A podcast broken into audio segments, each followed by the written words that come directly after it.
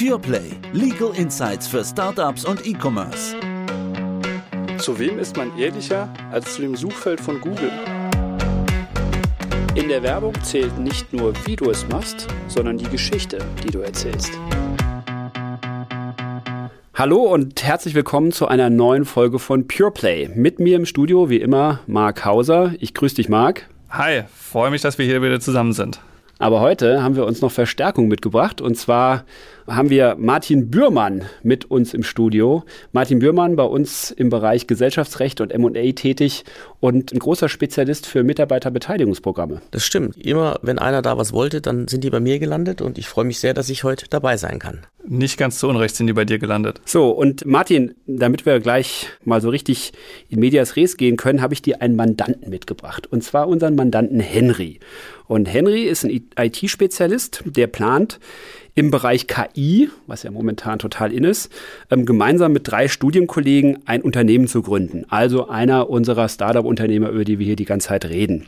Und die Jungs haben alle Informatik studiert und Henry ist der Macher bei dem Projekt. Das ist auch der, der die Kohle mitbringt und der treibt dieses Projekt voran.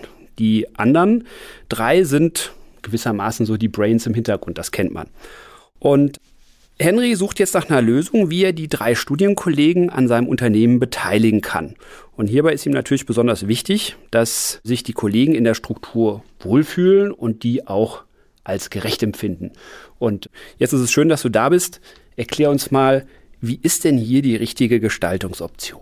Ja, was kann man machen in so einer Situation, wenn man gemeinsam was gründet? Hier habe ich das ja auch so verstanden, die Mitarbeiter, also es sind Arbeitnehmer, die beteiligt werden sollen. Ja. Das heißt, wir haben schon einen, der eindeutig dann der Macher ist und der Unternehmer ist. Trotz allem kommt hier in Betracht, dass man eine sogenannte direkte Beteiligung eingeht. Das heißt, dass alle Gesellschafter werden an der GmbH. Ich unterstelle mal, dass eine GmbH ja hier das richtige Vehikel ist, um so ein Unternehmen aufzusetzen. Und das ist dann in dieser Phase, wenn man ganz früh dran ist und gemeinsam das Unternehmen gründet, auch steuerlich sehr, sehr attraktiv, denn das Unternehmen ist noch nichts wert und die Leute können sich dann zu nominal mit relativ kleinem Einsatz da beteiligen. Das ist ein super Punkt, Martin. Gerade bei der Gründung ist es noch relativ leicht, die Leute mit reinzunehmen. Aber ich habe dann natürlich aus Sicht von Henry gesprochen, auch andere, die Mitunternehmer sind. Die sind, das ist ja auch gewollt in vielen Teilen, aber sie sind halt Gesellschafter mit allem, was letztendlich dazugehört. Und davor hat mich der Marc ja in einer Folge auch schon mal gewarnt, dass man da nicht zu leichtfertig mit umgehen kann. Das ist absolut richtig. Die Frage, die sich dann stellt, ist einerseits habe ich den großen Vorteil, ich komme da rein, ich kriege die als Gesellschafter etabliert, muss man sich halt überlegen, was die richtigen Beteiligungsverhältnisse dann sind, wo die dann auch sich wohlfühlen. Aber wir haben plötzlich dann vier Personen an dem Gesellschaftertisch. Wenn dann noch ein Investor dazukommt, sind es dann fünf oder sechs oder sieben. Und da gehören die ja eigentlich gar nicht hin. Jetzt, äh, die sind zwar dort wirtschaftlich, aber eigentlich rechtlich sollen sie ja nicht Gesellschafter sein mit Anfechtungsrechten und mit allem, was uns das Gesellschaftsrecht da so bietet. Aber da hast du gerade schon einen guten Punkt angesprochen. Also wenn ich einen Arbeitnehmer zum Gesellschafter mache, ist das sicherlich die größte und stärkste Form der Mitarbeiterbeteiligung, die man kennt. Warum? Der Mitarbeiter arbeitet plötzlich auch für sich selbst. Es ist sein Unternehmen, aber du hast es schon gesagt, er sitzt mit am Tisch. Was heißt das denn eigentlich, Gesellschafter zu sein? Was steckt denn da alles hinten dran? Also es gibt da halt keine Gesellschaft der erster und zweiter Klasse, wenn wir sowas nicht schaffen in der Satzung, da kommen wir vielleicht noch dazu, sondern grundsätzlich, wenn ich jemanden beteilige, haben alle die gleichen Rechte und dürfen auch ihre Beteiligung immer behalten, völlig unabhängig davon, ob sie Arbeitnehmer bleiben oder nicht. Und jetzt mal aus Henrys Perspektive gesprochen, wir erleben das ja ganz häufig, Martin, dass dann ganz schnell gesagt wird, naja, ist doch gar kein Problem. Ich habe ja immer noch die absolute Mehrheit an diesem Unternehmen. Die anderen muss ich gar nicht so richtig beteiligen. Das heißt, ich treffe sowieso alle Entscheidungen de facto selbst. Wo tut das denn weh? Ich glaube immer dann, wenn was Strukturelles gemacht werden soll, wie eine neue Finanzierungsrunde, eine Kapitalerhöhung oder vielleicht will man irgendwann mal einen Formwechsel machen in der Aktiengesellschaft, weil es Richtung Börse geht und ähnliche Dinge. Dort kann man schon dann auch stören als Mitarbeiter. Erstmal, wenn man dann auch gleichzeitig Gesellschafter ist. Man kann dagegen stimmen, man kann theoretisch auch Anfechtungsklagen erheben und die sind, wären dann für so einen Prozess ein ganz großer Störfaktor. Man kann also ein Stück weit auch zu einem lästigen Gesellschafter werden, vor allem insbesondere dann, Martin, und da sollten wir vielleicht gleich nochmal drüber sprechen, wenn man nicht mehr Arbeitnehmer von diesem Unternehmen ist. Aber vereinfacht gesagt heißt Gesellschafterstellung, ich muss halt, selbst wenn ich die Mehrheit habe, sie bei allem beteiligen. Ich habe sie zur Gesellschafterversammlung zu laden, sie haben Rederecht, sie haben Anfechtungsrecht, all die Themen, die Sie schon gesagt haben. Es ist die stärkste Form der Mitarbeiterbeteiligung, aber es ist auch auf Henrys Seite der größte Eingriff, den er zulassen kann in Bezug auf sein Unternehmen. Genau, deswegen sollte man sowas nicht machen, ohne dort Sicherungsmechanismen einzubauen, um den Hauptunternehmer zu schützen davor, dass die anderen dann reingrätschen. Denn was wir sonst haben, wenn es Konflikt gibt aus dem Arbeitsverhältnis, wenn einer gehen möchte oder eine Gehaltserhöhung möchte oder wie auch immer, wenn es da Stress gibt, dann hast du das plötzlich auch unter den Gesellschaftern. Das heißt, es liegt dann natürlich nah, wenn einer da seine eigene Position optimieren will, dann sich als sogenannter lästiger Gesellschafter aufzuführen. Also gut, ihr beiden, jetzt habt ihr euch die ganze Zeit über Probleme ausgetauscht. Das habe ich verstanden, dass das nicht so einfach ist. Aber wie löst man es denn jetzt eigentlich? Also da gibt es verschiedene Möglichkeiten. Eine Möglichkeit ist, dass man verschiedene Anteilsklassen macht. Das kann man auch bei der GmbH machen, sonst kennt man das von der Aktiengesellschaft. Und man könnte zum Beispiel den Arbeitnehmern, die jetzt da mitmachen sollen, die Gesellschafter werden, stimmrechtslose Anteile geben. Das wäre eine Möglichkeit. Was bedeutet stimmrechtsloser Anteil? Wo ist der Unterschied? Der Unterschied ist schlichtweg, dass die Anteile, die vermitteln ja verschiedene ein Geschäftsanteil einer GmbH, so eine Beteiligung vermittelt ja verschiedene Rechte. Das eine ist das Stimmrecht, mit zu entscheiden auf der Gesellschaftsversammlung und natürlich auch Gewinnbeteiligung und auch wenn dann die Firma liquidiert würde, dann auch entsprechend eine Beteiligung am Liquidationserlös. Die finanziellen Rechte bleiben dann alle unangetastet, aber eben das Stimmrecht wird dann ausgeschlossen. Also übersetzt, ich bin mit 5% am finanziellen Erfolg und am Unternehmenswachstum beteiligt habe aber auf der Gesellschafterversammlung nichts zu sagen. Das ist genau die Idee dahinter und in aller Regel akzeptieren die Mitarbeiter das. Die haben ja sowieso relativ kleine Beteiligungen dann in diesen Konstellationen, dass wenn ich 2% habe, kann ich sowieso nicht bestimmen, was die Firma macht. Aber das ist ein Weg, wie man die Dinge dann dort gestaltet. Der Haken an der Sache ist, dass ich, auch wenn ich kein Stimmrecht habe, dann trotzdem ein Anfechtungsrecht haben kann.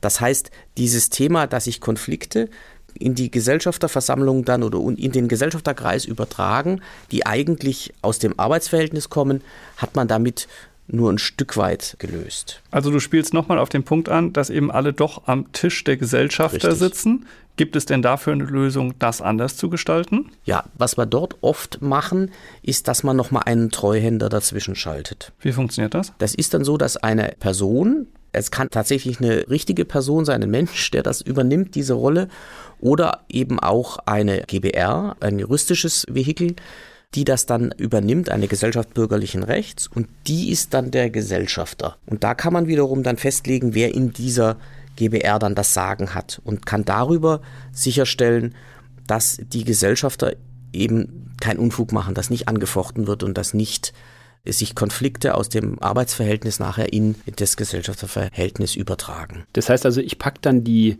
drei Studienkollegen von Henry zusammen in die GBR und gebe denen sogar auch noch Regeln vor, wie die dann in dieser GBR gemeinsam klarzukommen haben. Ja, und der Henry, der sollte auch mit in der GBR sein, vielleicht auch der größte Gesellschafter sogar in der GBR. Dadurch kann er bestimmen, was in der GBR gemacht wird. Und trotzdem ist nachher steuerlich und auch von den finanziellen Auswirkungen ist es exakt gleich wie bei der direkten Beteiligung. Weil die GBR transparent ist und wir da durchschauen, das heißt, es kommt auf denjenigen an, der hinter der GBR steht am Ende. Genau, so hätte ich ein Modell, was richtig finanziell trägt, was die Leute toll beteiligt, ohne dass die Jobbe machen können. Okay, aber das ist doch eine gute Lösung, um quasi den Mehrwert zu schaffen, dadurch, dass der Mitarbeiter am Unternehmenserfolg partizipieren kann. Er bekommt das, was er bekommen soll. Er ist auch nicht komplett ausgeschlossen, aber er sitzt auch nicht direkt am Tisch dran. Das heißt, wir schaffen eigentlich einen ganz guten Ausgleich zwischen dem Hauptgesellschafter Henry und dem Anreiz, die Mitarbeiter am Unternehmenserfolg zu beteiligen. So, aber jetzt kommt natürlich der Knall. Der Marc hat es ja schon angesprochen. Was passiert denn jetzt eigentlich, wenn die Studienkollegen von Henry aus dem Unternehmen ausscheiden wollen, sollen oder vielleicht sogar, wenn Henry das meint, müssen? Ja, das ist spannend.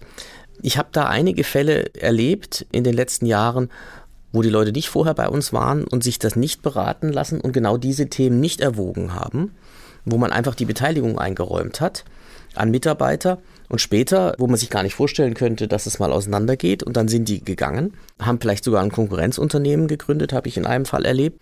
Und plötzlich haben die gesagt, ja, jetzt musst du deine Anteile zurückgeben. Und dann hat er gesagt, ja, wo steht das? Also, Was muss ich machen? Ich muss ganz entscheidend bei jeder Form der direkten Beteiligung, ich muss reinschreiben, wenn die Leute gehen, in welcher Form diese Beteiligung dann zurückgeht an den Hauptgesellschafter oder auch an das Unternehmen als eigene Anteile. Das muss man da reinschreiben und man muss sich natürlich dann ganz zentral Gedanken machen in dieser Konstellation, wie viel wird dafür bezahlt. Weil umsonst geht es nicht zurück, sondern die Frage ist, was ist da die Gegenleistung? Und es ist ja auch ein Unterschied, Martin, warum jemand geht. Geht er, weil er keine Lust mehr hat mitzuarbeiten? Geht er, weil er in die Kasse gegriffen hat? Auch da kann man ja unterschiedliche Gestaltungen finden. Ganz genau. Und was wir dort typischerweise machen, dass wir differenzieren nach den Gründen. Wenn jemand in die Kasse gegriffen hat, ein sogenannter Bad Lever, wie wir den nennen, da wird dann nur sehr, sehr wenig bezahlt. Da gibt es vielleicht die Einlage zurück, die man ursprünglich dann geleistet hat. Und wenn man ein Good Lever ist, also wenn man eigentlich nichts dafür kann und das eine normale Konstellation ist, wo das Arbeitsverhältnis endet, dann wird die Abfindung anders berechnet. Wenn wir das so versuchen, ein bisschen zusammenzufassen.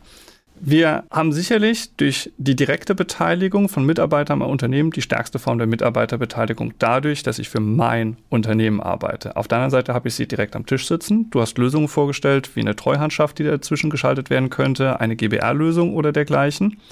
Ich muss mir immer dann Gedanken machen, was ist, wenn der Mitarbeiter nicht mehr Mitarbeiter ist? Was passiert dann? Da hast du die Fälle von Good Leaver und Bad Leaver angesprochen. Ich glaube, wichtig ist, man muss genau hinschauen. Die Modelle hast du in der Tasche. Die kann man individuell bauen für das jeweilige Unternehmen. Henry können wir damit helfen. Das war ein spannender Austausch.